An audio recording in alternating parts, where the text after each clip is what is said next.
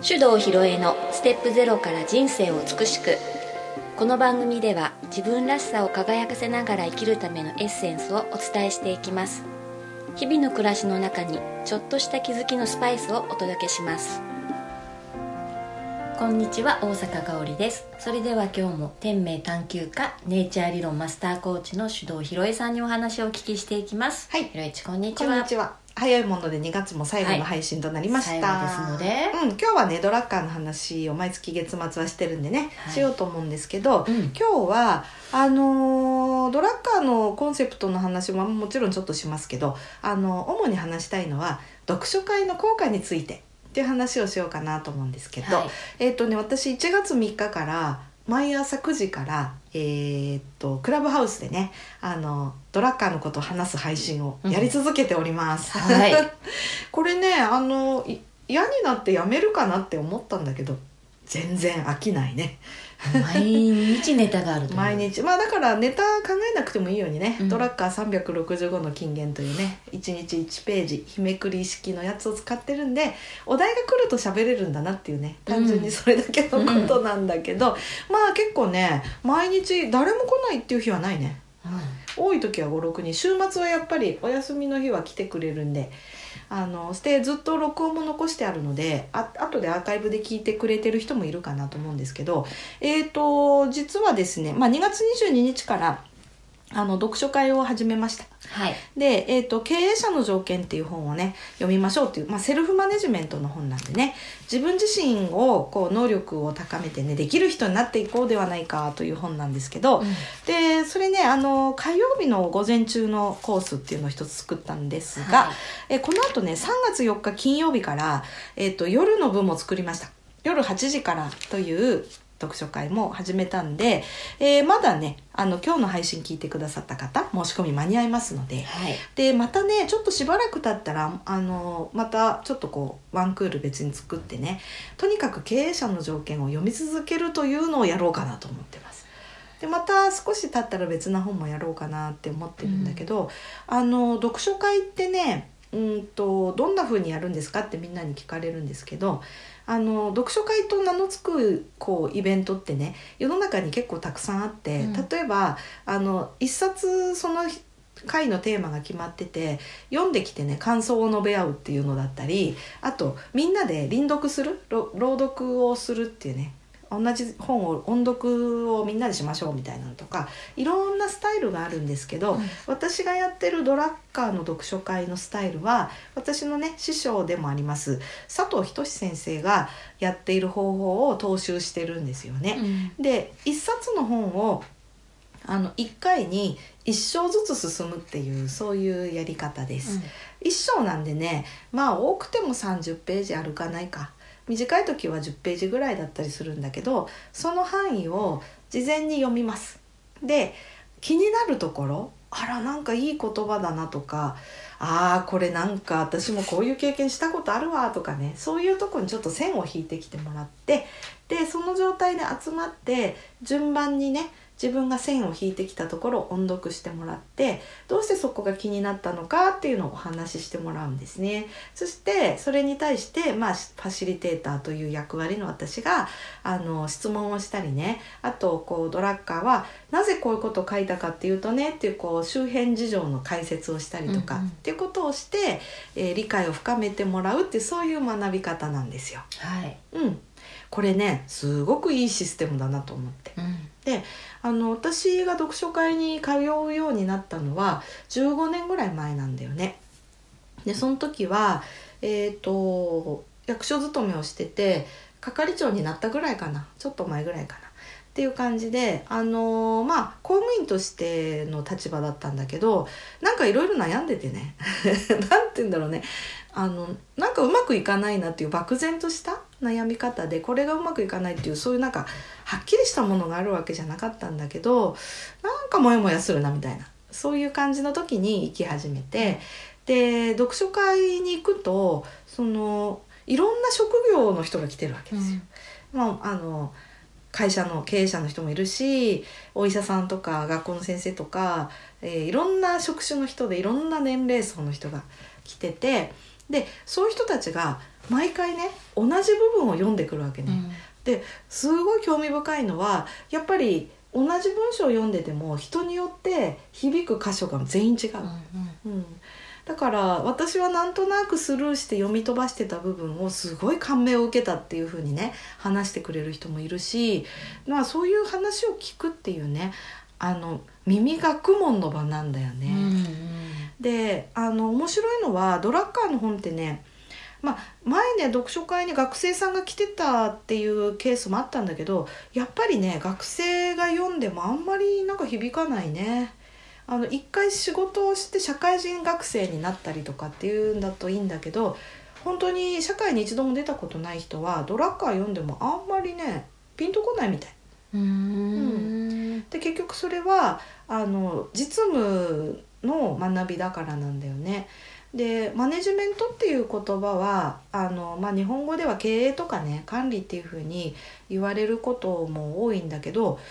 ドラッカーの言ってるそのセルフマネジメントっていうのはまあ自分のね能力を開花させる方法みたいに思うといいかなと思ってて、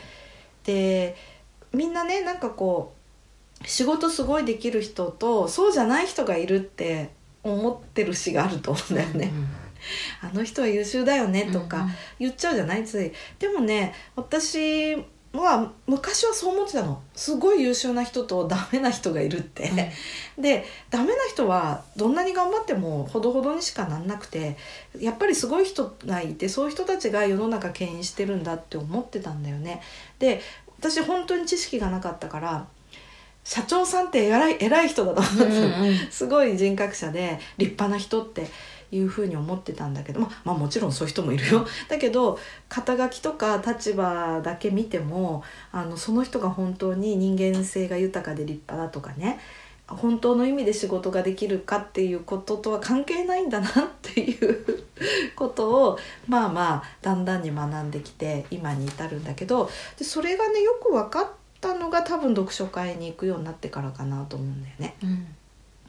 今回読むその経営者の条件っていう本は、まあ、このポッドキャストでもね何回も話してることなんですけど、えっと、成果を上げる能力を身につけようっていうそういう本でで面白いのは、えっと、専門分野ですごいこう知識があって何て言うんだろ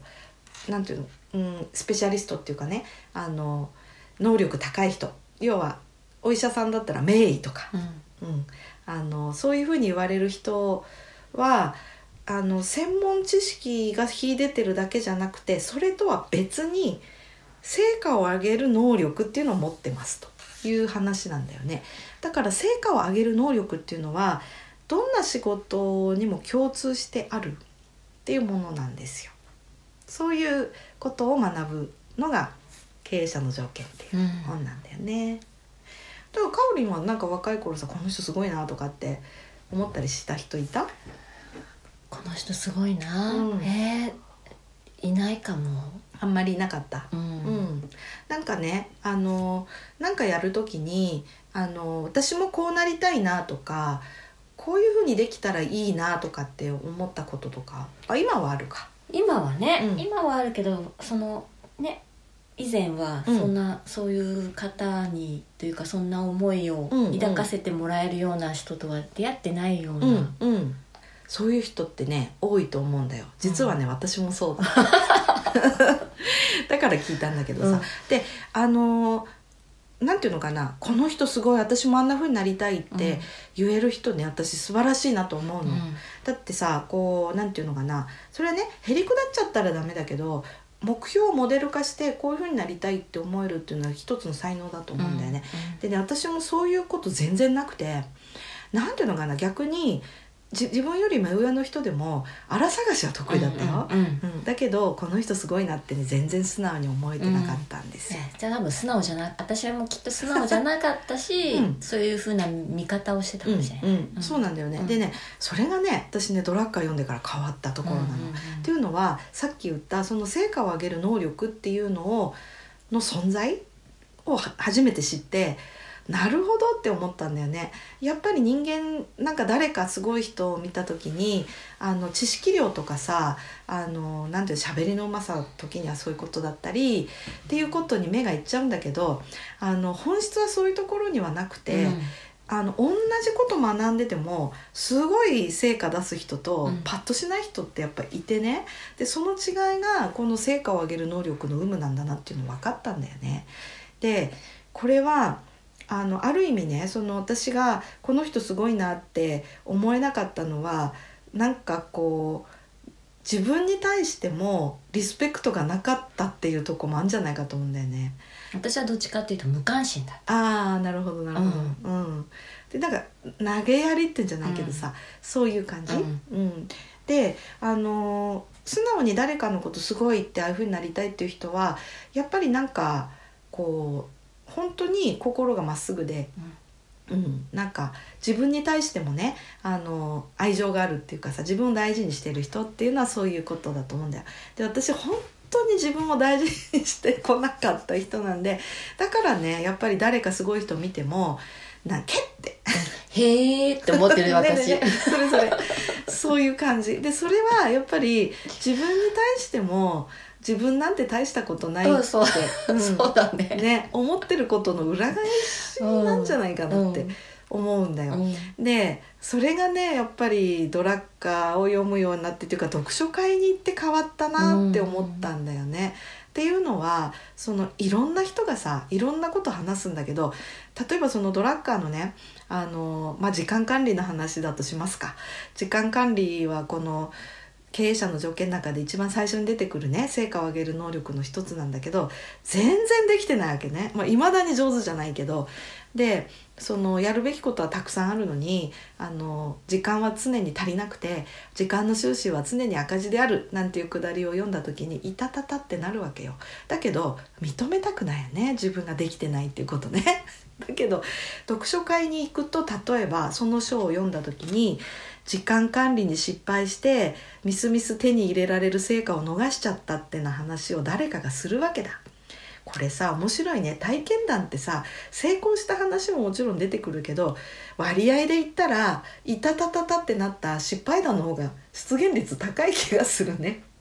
でそういうのを聞くとあーって私もそうだなって思うのと同時にそういうことを自己開示して話せるって素敵だなってだんだん思うようになったの。うんうんうんうんやっぱり自分のこと大事にしてなかった時期の私は自分の失点をさらけ出したくないから隠してたってそうそうそうそう。ん。うで指摘されたくないから、ね、そうそうそう。それで近寄らないでみたいな、そうオーラ出したそうそう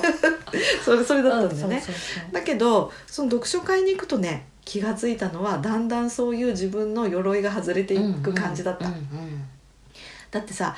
まあやったことないことはさ誰でもすごいなって思うじゃない？その経営者の人なんか見たらさ1階の公務員の私からしたらさ想像もつかないじゃん。社員何十人も抱えて経営するなんて。だからやっぱりすごい人だと思い込んじゃってる。もちろん立派だと思うけどでもそういう人でもこんなことが自分はダメでみたいな話を明るくする でこれ読んであこういうこと直せばいいももしかしたらうまくいくかなって思ったんですよねみたいな話をしてそれに先生が「あいい気づきですね」ってあの「皆さんこういう経験ないですか?」みたいなお話をされるとすごいね染み入るように入ってくるわけそれが。でなんか前はできないことは恥ずかしいことで隠すべきことでって思ってたのがあなんかこうやってできてないことを明らかにしたら学べるなっていうふうにねめちゃくちゃ素直な気持ちになったのが読書会だった。うんうん本当にダメだったからね私そういうとこが。めちゃくちゃ偉そうでさなんつうんだろうねこれ生意気っていうの？一般的あもう生意気っていうんだね、うん。よく言われた。うん生意気って、だからねなんかなんていうのわ若気の至りでさ、うん。ちょっとこう生きがって格好つけたりするのはあっていいと思うけどでもさ人の意見を聞き入れなかったり自分のこうできてないところを見ないようにするっていうのは成長のチャンスをね放棄してることだよなって気づかせてくださったのがこの読書会、はい。だったわけ。で多分ね一人で読んでたらそこまでの発見なかったと思うんだよねもちろんああいいこと書いてあるなとかあこれは私も取り入れたらいいかなは思うと思うんだけどやっぱりあのそなんていうのかな実践までつながったかっていうとちょっとねそこは疑問なんだよね。で読んで私こう思いましたってちょっとこういうことをやってみようと思いますって言ったらやっぱり自分の声って自分が一番よく聞いていてそこに意識が向いてちょっとはできるんだよね。でそれを周りの人が聞いていて「ああすごいいいですね」ってこうニコニコしながらうなずいてくれて「いや私も昔そういうことあったんだよ」って話とかも感動するわけよ。でまあ、さらにいいのはねそれ終わった後飲み会行く。終わった後飲み会行ってねまたさらに「いやさっきの話こうだよね」って「私若い頃こうでね」みたいな話とか聞くともう泣いてたんです。思い出した私も今ちょっとうるっときちゃうぐらいのことがあったんだよね。まあ今はねこうオンラインでやるとそういう終わった後の飲み会なんてシーンはないけどでもなんかうーん自分の心がほぐれていくというかそういう時間だなと思って行ってたわけですよ。なんかそういう話をしてると仲間が仲間っていうかね、うん自分で、自分だけじゃなくみんなそこやってやってるんだっていう励みにもなるし、そうなの話聞いてるとね。うん、すごく励まされてたよね、であの、まあ、ドラッカーの一番こうなんていうのページ数の多い大著でね「マネジメント」って本があるんだけど日本語の訳だと上中下3冊に分かれててね約1,000ページ近い本なんだけどあのそれのね読書会をやるって話になったんだよね。でね最初ね佐藤先生もねうーんって渋ってたの。だってめちゃくちゃちょうだいでしょ？月1やってたら5年ぐらいかかるんじゃない？って話になってじゃあちょっとペース上げて月2回やりましょうって。でも月2回ね特に経営者の人が夜に時間取るの大変だから朝早くやろうってことになって8時から集まって 1時間だけやるっていうことになったんだよね。で私その時出勤時間が8時45分だったのでその会場からね職場までは歩いて23分だったのであのちょっとだけ時間給をもらって朝少し遅れて出るようにして朝の読書会に行ったんだけど2年半かかったの終わるまで。すごい回数だった。だけどあの出なかったのはね本当に出張で札幌に入れなかった時の 2,、うん。2回ぐらいだったね。ほぼ皆勤賞だったんだよ。で本当に皆勤賞の人1人いたから、うん、すごいよね、う どんなに大雪の日もちゃんと来たっていう。でそうそれでねその読書会2年半出続けた時ね私仕事もすっごい忙しかったんだよね。全然定時に帰れなくてもう夜中まで残業してるような仕事の仕方しててだからねもうめげそうだったんです正直、うん。朝早く起きるのも辛いしさ。でこんなことやって何になるんだろうって思いそうになったんだけどそこでいつも思ってたのはねなんかいやいやこんな時だからあえて行く必要あるなと思って意地になって言ってたの。んでなんかねあのこんな時だからこそっていうのはやっぱり仕事忙しくなるとその目の前のことにとらわれちゃってこれ何のためにやってんのかとかあのそういう意識どっかには置き忘れちゃってひたすら忙しくて辛いみたいになって気持ちトゲトゲしちゃってっていう風になりがちなんだけど、やっぱりね読書会に行くと気持ちすっきりするわけよ。行ってよかったっそうそうてそうそうなるんだうん、それであやっぱ大変だけどあのここ乗り越えるとこんな風になれるかなとかってちょっとリフレッシュしていけたんだよね。逆にねあれね朝の読書会頑張っていくっていう決断をしなかったらなんか心病んでたかもしれない、わかんないけど。でそういう感じで大変だからこそ行くっていう風に通ってたんだよね。で結構さその、まあ、前回もね学ぶ話とかちょっとしたんだけど今仕事忙しいんで一段落したら行きますとかっていう人結構多くてコーチングなんかもちょっと今バタバタしてるんでお休みしたいんですよねっていう人多いんだ。だけど私ねだからこそ来てほしいなっていつも思ってんの。うん、でそういう時って何が起きてるかっていうとやっぱりね自分の心があのなんていうのトゲトゲしていたりうーん安定感に欠けるのでなんかブレちゃってねあの正しくものが見れなくなってたりって可能性高いんじゃないかなと思うんだよね。でそういう時ほど自分の心をこう落ち着かせる時間を持つといいかなと思っててでそれはこう静かに瞑想したりね あのするっていうのもそうなんだけど私やっぱりね自分の軸を安定させることなんじゃないかと思うんだよ。なんかさあの回転するものがね軸がぶれてるとすごい音がするでしょ 扇風機の軸が曲がってたらすごいファンの音うるさくなるよね、うん、でそんな風にこうざわざわしちゃうしあと自分が揺れてるとさ見てるものが景色が静止してんのに自分が揺れてるとさ景色の方が揺れて見えることってあるよねそういう状態になりがちだなと思ったんですよ。だからいつもねやっぱピタッと自分のこう軸を止めてねあの静止した状態で見るっていうことをする時間持つといいかなって思っているわけです。うんうん。それが読書会もそういうきっかけを作れるっていう、うん、そうそうそう。なんかねやっぱり一つの文章にぐっと集中して読んであのそのメッセージをキャッチするっていう動きっていうのが私はすごくねあのハッとさせられたりドキッとしたりっていうそういうこう刺激、うんうん、で前回もほらちょっとこうみんなの感度が鈍ってんじゃないのって話出たでしょ、うんうん、であの外から刺激入れることってすごく大事で、まあ、そのインプット方法として、まあ、読書会ってすごいいいなと思って。うん、うん。本をただ読むだけじゃなくてね読んだ感じたことを聞くっていうことはすごい大きな刺激になってくれると思います。またね読んだだけじゃなくて自分でもやこう考えたりね、うんうん、こう何かなっていうふうに思い巡らせたりっていうのも、うんすごく大事だよね、うん、そうなの。でねそれ最初はね本当にちんぷんかんぷんだったりするんだけどだんだん慣れてくるとね自分の体験に置き換えて話せるようになってくるんだよね。であの今朝のねクラブハウスでやってるんであの話したい方いたらどうぞって後半の方はちょっとスピーカーエリアに上がってもらって話してもらったりするんだけどあのなんかずっとこう1月3日からやって1ヶ月半ぐらいになるんだけどあの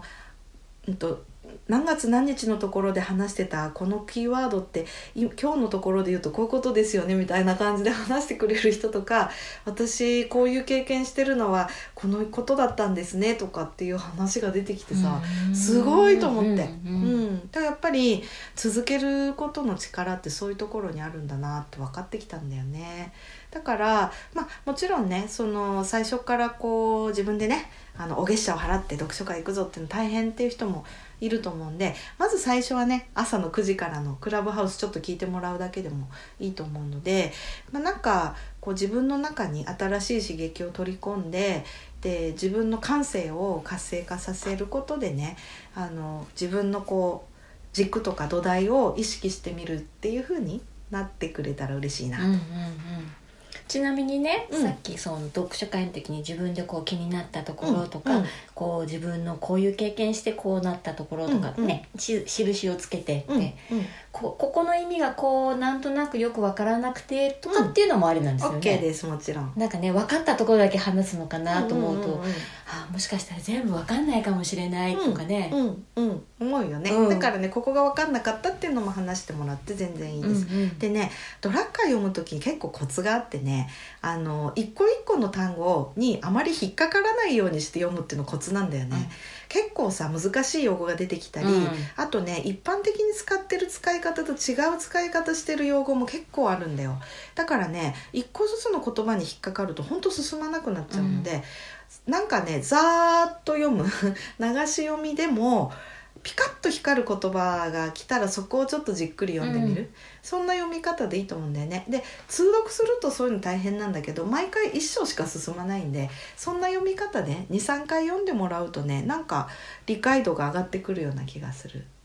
うん、だからあんまりね気にせず、うん、分からなくていいです。ですって、うん、だからねそんな感じで必ずねこれどんな人にも将来的に血肉になる学びだと思うので私もねあのめげずにねあの集まる人が少なくても気にせずどんどんどんどんやっていこうと思ってるのであの皆さんもねちょっとどんなもんなのか知りたいなっていう人は言ってくれたらねまた体験会とかもやろうと思ってるので。うん、ちなみにね、はい、これ今ひろえっち住んでる場所広尾じゃないです。か、はいはいはい、広尾のこの会場に来るっていうのもありだし、うん。いいもちろんズームでっていうのもありなんですよね、はい、今ねハイブリッドにしました、うん、来たい方はどうぞです、うんうん、